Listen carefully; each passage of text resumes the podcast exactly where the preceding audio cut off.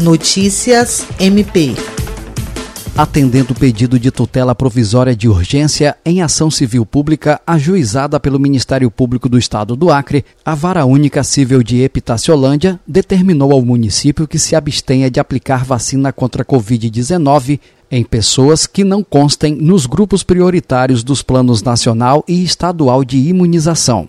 A medida liminar foi concedida pela juíza Joelma Ribeiro Nogueira em decisão proferida nesta terça-feira, pela qual obriga o município a seguir estritamente as diretrizes estabelecidas na programação das autoridades de saúde. O MP Acreano acionou o judiciário após tomar conhecimento de que, no dia 23 de março, o prefeito de Epitaciolândia havia autorizado a vacinação de policiais civis e militares invertendo a ordem de preferência fixada pelos planos nacional e estadual de vacinação.